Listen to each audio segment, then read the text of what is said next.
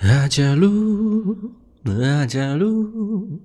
阿加鲁，阿加，阿加鲁，阿加，阿加鲁，古尼亚吃哦，加尼亚奇哦，哦。Hello，Hello，活捉八十的各位听众朋友们，你们好，我是八匹马啊，今天的嗓子有点不太对啊。所以开头啊试了一下，感觉好像啊能唱一点歌，那就能给大家啊播一期节目。那今天呢，老规矩啊，给大家来介绍一本书，介绍一杯咖啡的故事啊，就像我们的标题啊，穷小子的逆袭。一九八二年入职，一九八七年他买下了整个星巴克，星巴克之父霍华德·舒尔茨的秘密。那么。我们今天就来说一说啊这杯咖啡的故事。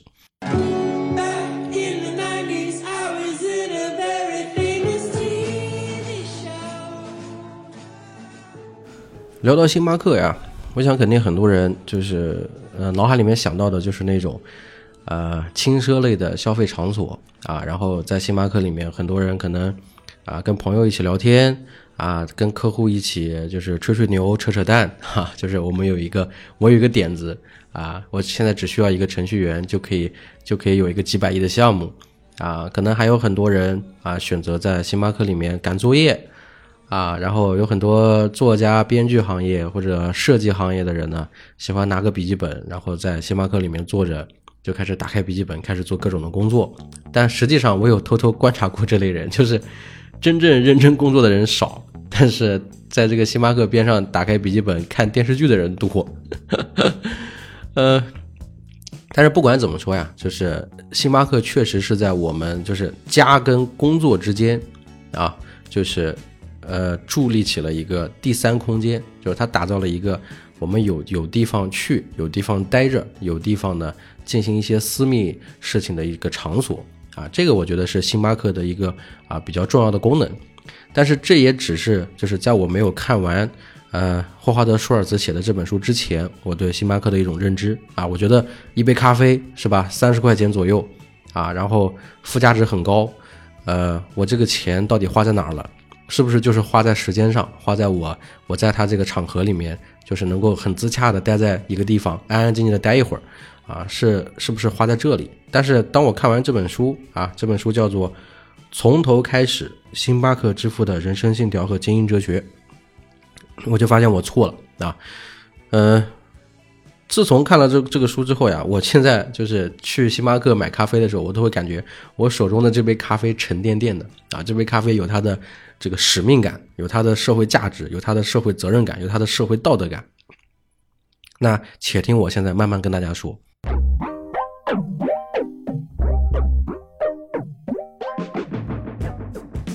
呃，星巴克之父啊，也就是他的前这个首席执行官啊，霍华德舒尔茨，他呢很早以前其实是生活在一个贫民区啊，一个白人家里面的。他的父母并不是我们想象中的那种啊很有钱的家庭，他的父亲是一个二战退役老兵啊，因为创伤后记忆综合症。导致呢，就是没有做很多很重要的工作，也就是开个卡车当个卡车司机这样，然后也很少在外面社交啊。然后他的母亲呢，呃，因为这个这个老公都这样子了，然后也没有办法，就在这个外婆家呀，就在他的外婆家呢，就搞了一个类似棋牌室一样的地方，就是给一些闲散人员打打牌啊，赌赌钱，然后收一点人头费。啊，你可以想象到，就是星巴克的现在的这个老板啊，居然当年是生活在这种家庭，然后一步步走到现在的啊，可以想到是非常的不容易。他当时呢，因为没有钱啊，所以上大学的时候也是很痛苦啊，大学几乎差一点点，因为学费的问题就是辍学啊。然后为了这个攒这个学费啊，为了还得起这个助学贷款，他就在外面打零工啊，做工作。我印象很深的一个就是，他当时说他在一个。这个做类似皮革厂的一个地方，然后专门去去剥那些皮革，然后把那些皮革，呃，就是半加工的一些一一些皮革，然后进行加工。然后因为在那个厂里面，你很努力的话，确实是按照比如说时薪来的，就是你工作的越久，你越努力，确实能赚到赚的钱更多。然后他因为特别努力啊，不仅是要赚这个钱还助学贷款，还要拿这个钱分出一半，就是给他的妈妈来补贴家用。你可以想象，那这个孩子得多坚强，在那个时候。然后在这种状态下呀，他当时在这个书里就写到说，他这个因为工作的太久了，他的这个胳膊上都起了红疹，然后他就非常羡慕那些他看到的就是啊白领啊，然后这个穿着西装打着领带拎着公文包，然后那些工作的人。他想以后就是也想要在这种环境下去工作，啊，可以不用说因为工作很努力会得皮疹这样子。之后呢，这个霍华德舒尔茨大学毕业之后啊，他就就是机会还不错，他找到了一家，呃，做这个打印机销售的公司，啊，我们可以就是怎么说呢？就是我们都知道知识改变命运，但是呢，穷人家的孩子也可以通过销售改变命运。啊，霍华德·舒尔茨在这家打印机公司啊，学习怎么样销售，怎么样把打印机销售给不同的公司。然后这家公司给了他一个最重要的人生信条，就是让他学会了勇气，还有不怕被拒绝啊这两个高贵的品质。啊，因为勇气，因为不怕被拒绝，对他日后做星巴克的时候其实是有非常大的帮助的。这个我们后面再说。因为他的销售工作啊做得不错，然后他也对自己的这个能力有了一定的自信啊，然后后来呢，啊因为一些选择啊，想要在这个世界范围内能够有出差的机会，他就去了星巴克这家公司，是在一九八二年的时候入职的。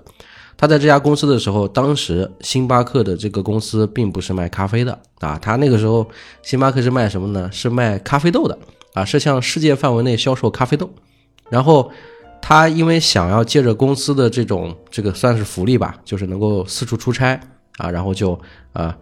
跳槽到了星巴克。然后他做这个工作的时候，当时啊去意大利米兰的时候，他在那边销售咖啡豆的时候，被米兰的那种咖啡环境、咖啡文化所吸引啊。他就是怎么来形容呢？就是他在米兰发现人们在咖啡厅里面不是只喝咖啡，不是买了咖啡就走，而是。很悠闲的坐在咖啡厅里面聊天啊，坐在咖啡里面谈生意，坐在咖啡厅里面干各种乱七八糟的事情，啊，就是非常的惬意啊。我可以理解为，就像我第一次去广州的时候啊，在这个早茶文化啊，大家一边吃早点、吃茶点，一边聊天啊，一边这个浪费时间，然后交换各种信息的那种感觉。所以，这个霍华德·舒尔茨就感就感受到了这种文化。他觉得在美国啊，还没有一种喝咖啡的文化，还没有一个一个地方是能够让大家啊，因为一杯咖啡啊聚集在一起，然后聊聊天啊。那个时候可能更多的还是啊以办公工作为主啊，大家很少去享受这种空闲的时光。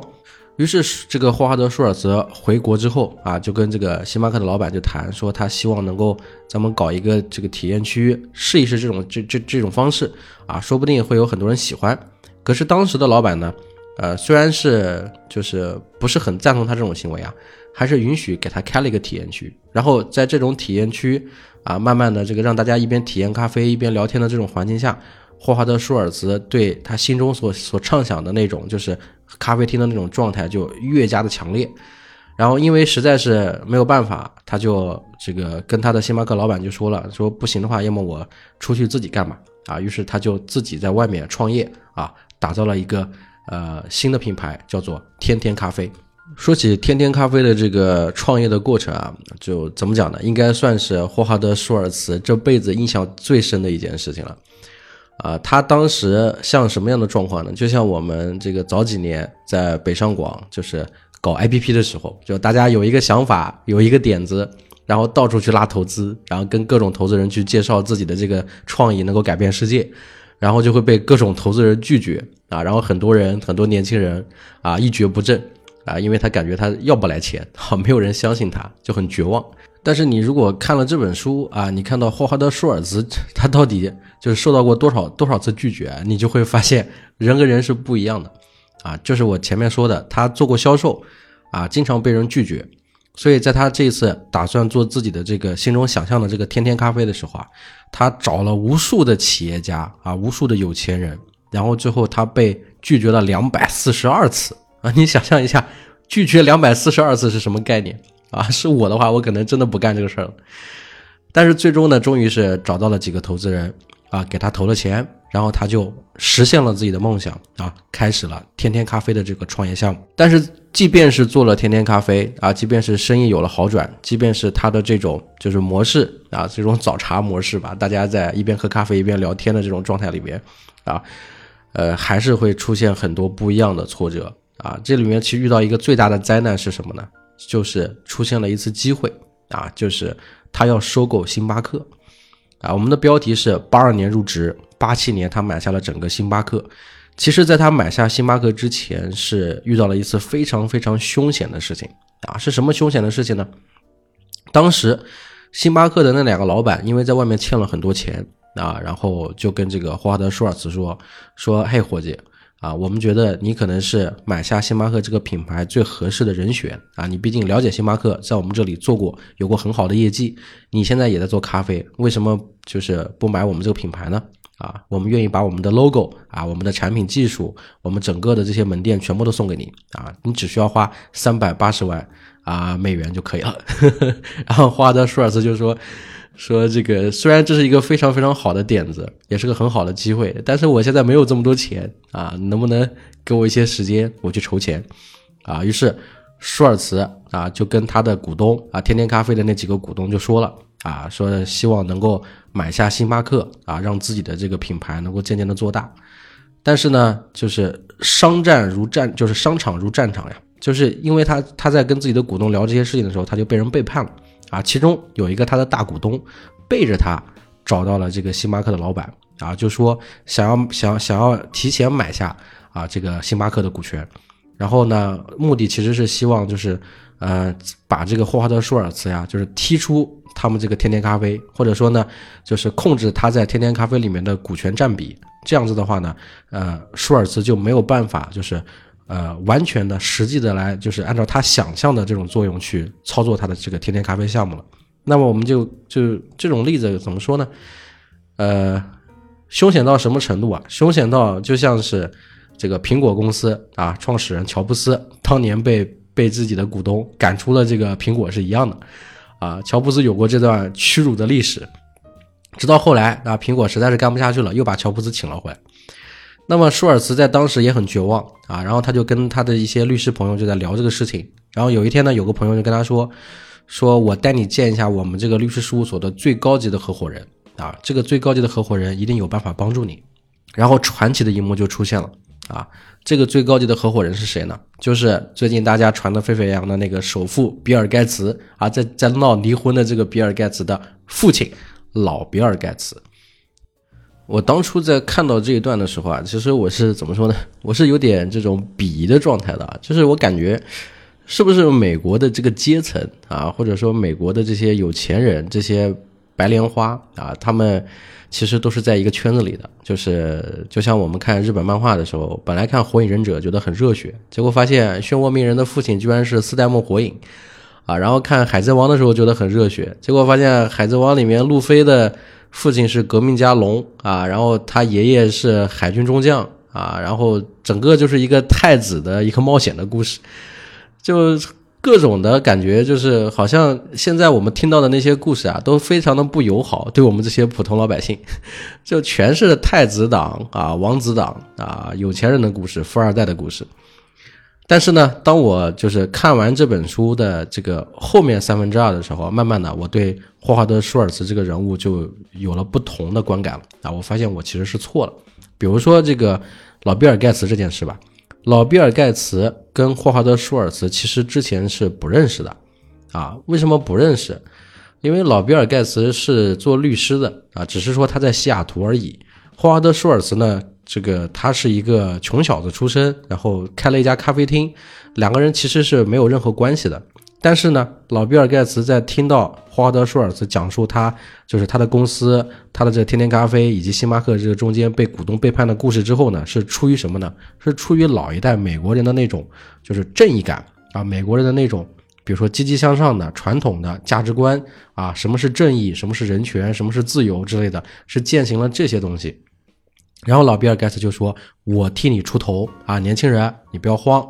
啊，你回去等我消息啊。过两个小时之后呢，老比尔盖茨就带着这个霍华德舒尔茨啊，就去找了他那个股东啊，当着那个股东的面那个股东就很生气，就跟舒尔茨说：“说你找来老比尔过来又怎么样啊？我告诉你，我让你以后在西雅图，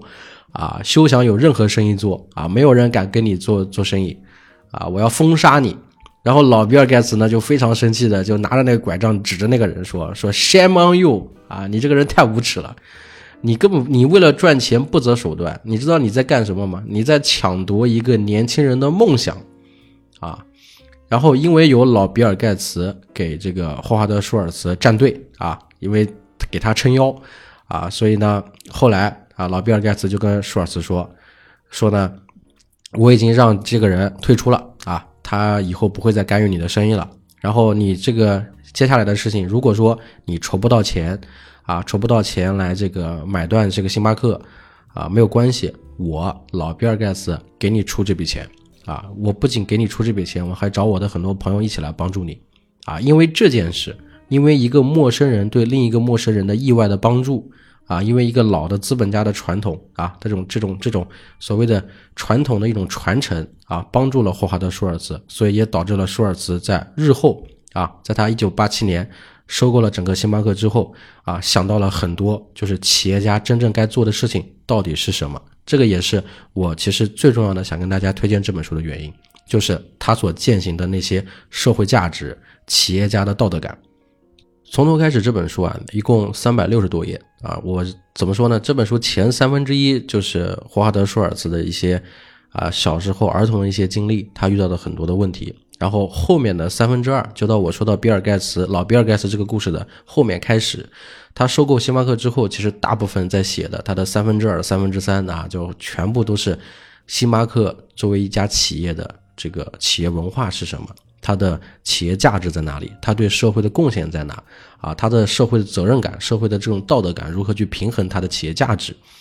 啊？起初呢，就像我刚刚说的，就是。呃，我一直觉得说，是不是这个百分之一的富人，这种白莲花啊，总是觉得一切都是很很正确的啊，然后帮助别人或什么是出于一些自己的优越感。但是真的看了这个书，我发现完全不是啊。为什么完全不是？三百六十多页呀，同志们啊，就是我很少看到有企业家是这么坦诚的啊，这么勇敢的，就是很认真的在写他如何帮助别人。然后很认真的写每一个细节以及帮助的某些案例，啊，然后而且我能感受到的是，就是其实他在帮助别人的过程也是在帮助自己啊。有句话说得好，就是说，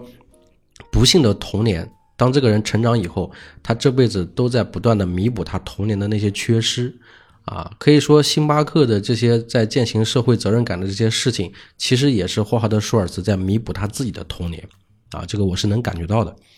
然后说他坦诚，说他勇敢是什么呢？举个很简单的例子啊，他在这个书的后半段就说了，说他这个就是考虑到星巴克能做些什么，然后呢，他看到这个美国当时在打仗啊啊，这个阿富汗战争啊，还有其他的一些战争，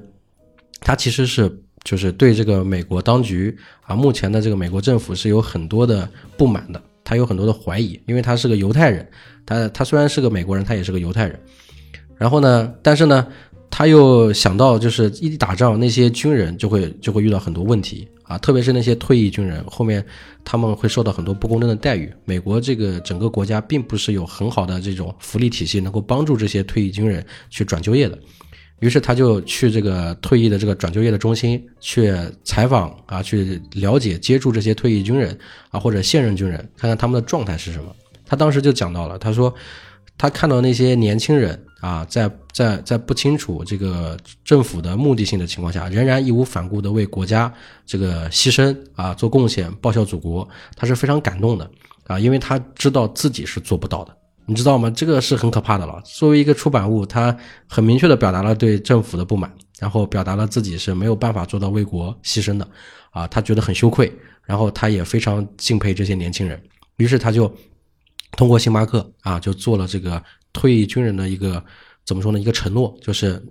差不多就是就是答应退役军人能够就是到星巴克里面来工作啊。然后他招聘了很多的退役军人，当然做这个决定是非常不容易的啊。他跟他的股东大会啊一起来探讨啊，本身中最后的目的还是希望为这个国家做一些贡献。那除了帮助退役军人之外，他也干什么呢？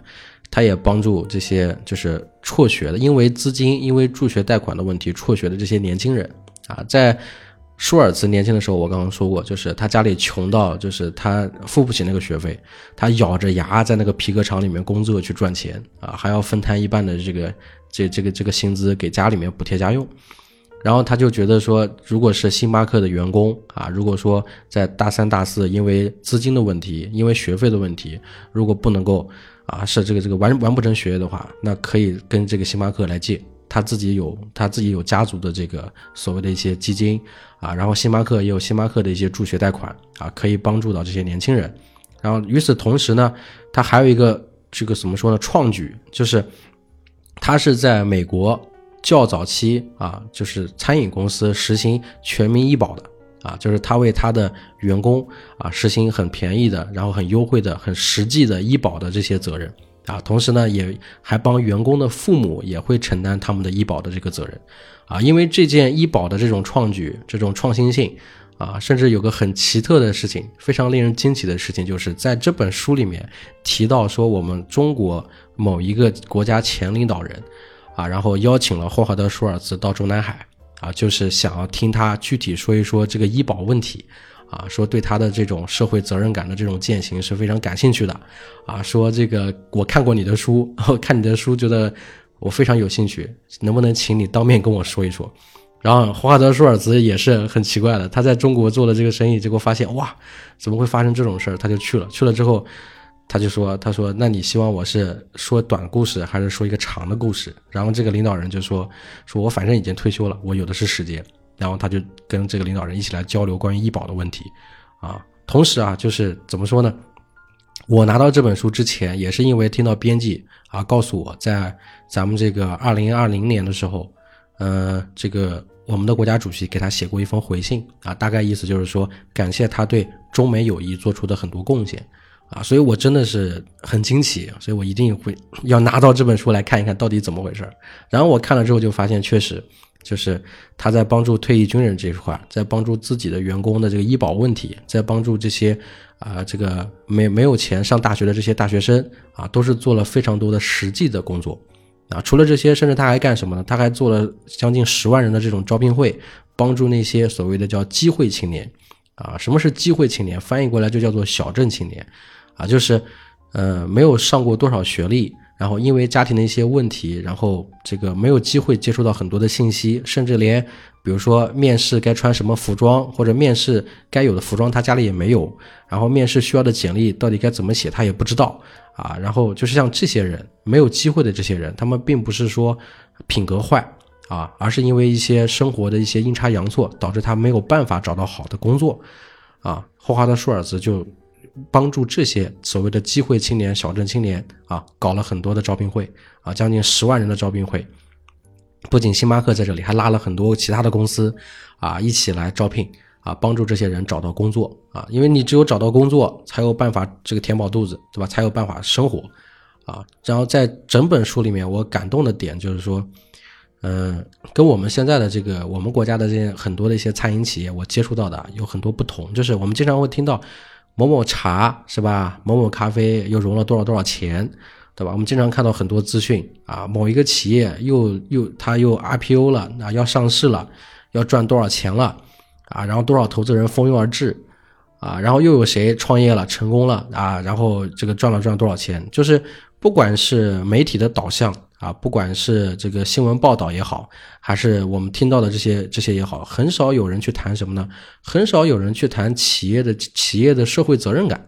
啊，很少去谈企业的责任感，去谈企业的社会道德感，很少有人去谈企业对于国家的贡献，啊，这个在我上学的时候，我那一代人。我学到的就是我们思想品德课里面，我受到最深的教育就是我们要做一个对国家有贡献的人，要做一个对社会有贡献的人。但是好像现阶段已经很少有人提了。所以当我看到这本书的时候，我当时其实很感动，就是我觉得说，啊，就是还有还有还有人还有人在写书的时候，在他的专辑里面在讲这些老掉牙的价值观，但是你你在鄙夷这些老掉牙的价值观的时候，你会发现哇，他真的是在做这些事情。甚至有人也吐槽了，有人吐槽什么？就是说，说你一个身价千亿的企业家，是吧？写一本书没必要这么较真的，没必要写的这么细，没必要揭露自己的伤疤，啊，也也没有必要写的这么多啊，写了整整三百六十多页，你开玩笑啊，所以整个看完啊是非常的震撼。然后我觉得，其实这本书对于一些，比如说在创业的人啊，然后在一些大型企业里面正在努力的人啊，然后对一些比如说正在完成自己价值观、人生自由的这些人，我觉得他们其实是通过这个这本书是可以看一看的，说不定能够找回初心啊，找到一些啊怎么样平衡企业价值跟社会道德感之间的这种距离啊，这种分寸。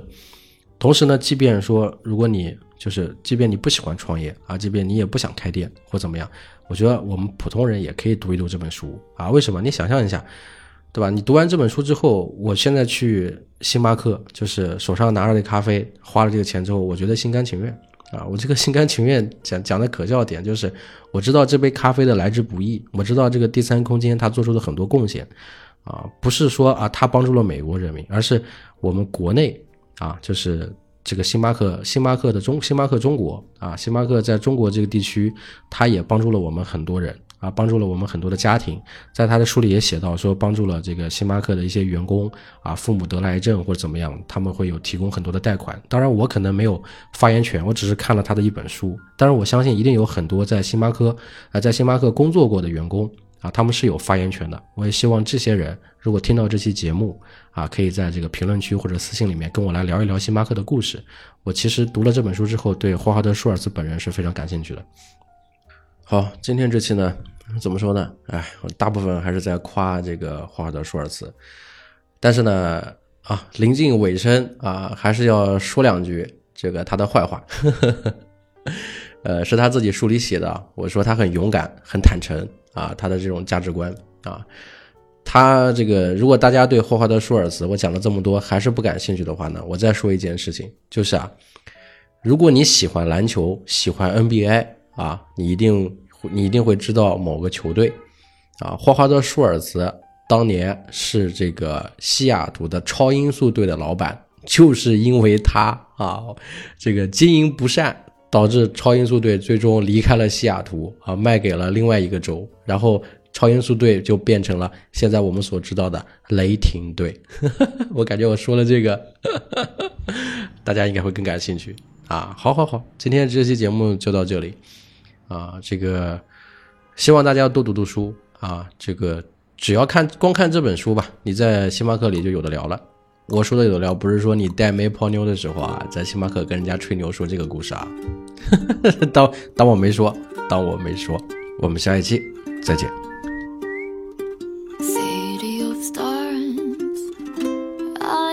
from the first embrace